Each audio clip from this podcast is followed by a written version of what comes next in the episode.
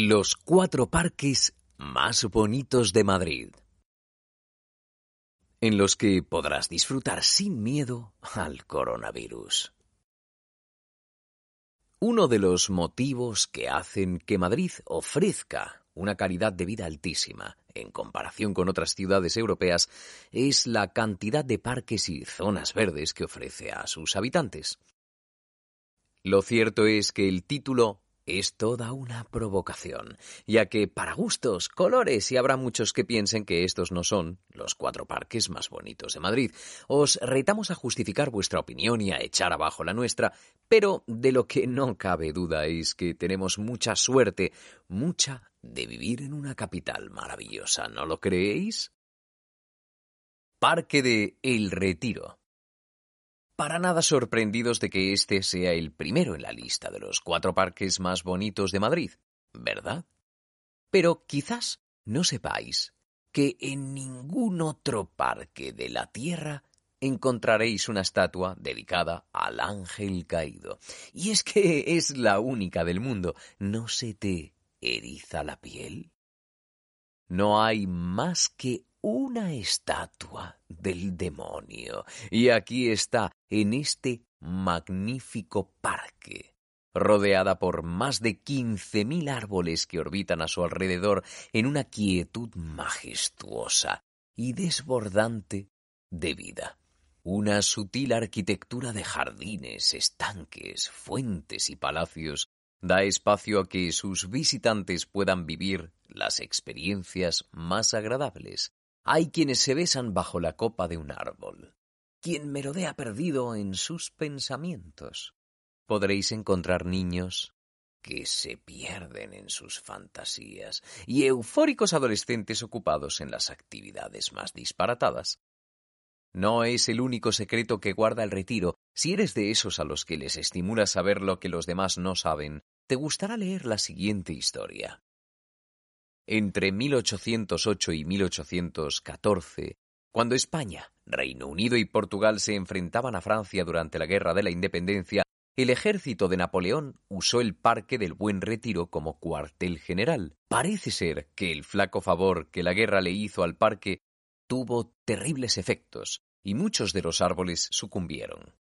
Pero había uno fuerte, grande, alto, que pese a sus dos siglos de edad ya por entonces no se rendía ante la violencia.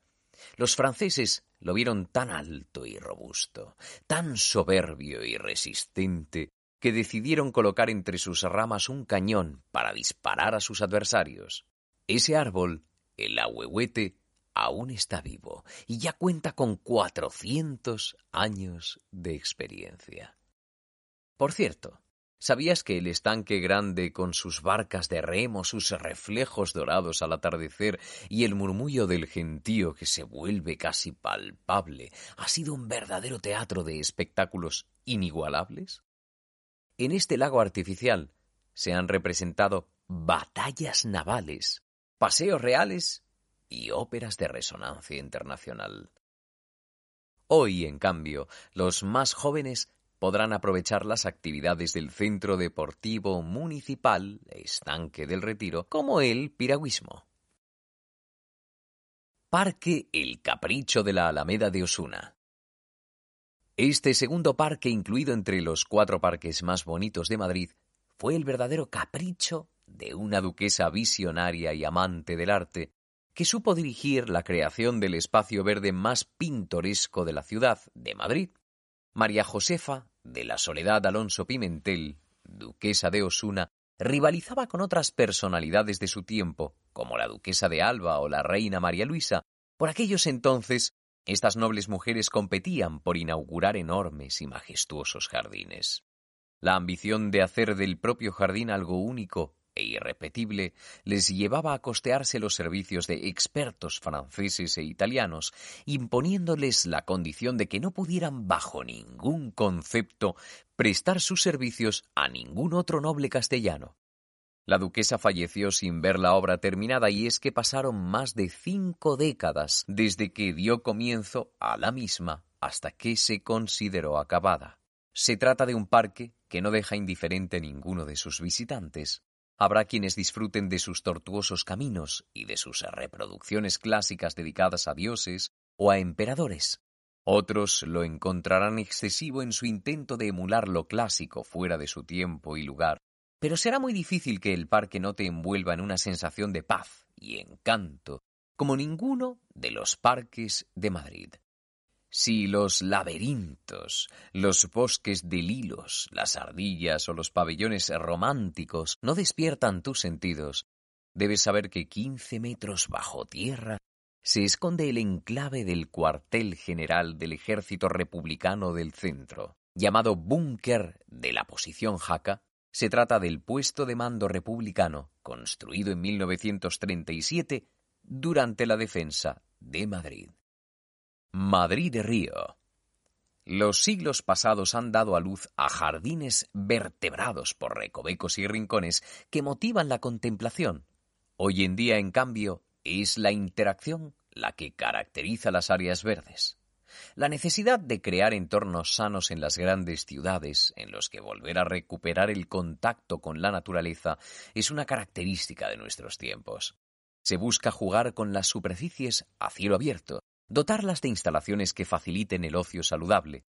Ahí donde antes había un río de pesado asfalto, hoy se presenta una de las zonas lúdicas más interesantes de nuestro país, unos treinta puentes atraviesan el corazón de este parque, el río Manzanares. Algunos de ellos ya han visto pasar siglos de agua bajo su vientre, como el puente de Segovia, 1584, y el puente de Toledo, 1727. Encontrarás varios recorridos biosaludables que se incorporan a los espacios verdes para brindar la posibilidad de realizar actividades deportivas. Si eres un amante de la cultura, en el matadero podrás disfrutar de exposiciones y espectáculos, ya que entre sus objetivos está favorecer los procesos creativos, la formación artística y el diálogo entre las artes. Y que no se nos olvide la famosa playa de Madrid Río, un conjunto de tres recintos ovalados en los que varios juegos de fuentes refrescan a los paseantes. De hecho, son las únicas fuentes balneables de la ciudad, en las que es posible refrescarse en el calor madrileño durante el verano. Si hemos incluido a Madrid Río entre los cuatro parques más bonitos de Madrid, es porque es una declaración de guerra a los centros comerciales como única alternativa de ocio para los madrileños. Parque Juan Carlos I. 160 hectáreas hacen de este parque el segundo más grande de la capital, solo por detrás del Parque Forestal de Valdebebas. Emplazado en el antiguo olivar de la Hinojosa, aún conserva 21 hectáreas de olivos seculares. Pero este Templo de los Olivos es solo una de las áreas temático-naturales de este parque tan visitado por los madrileños.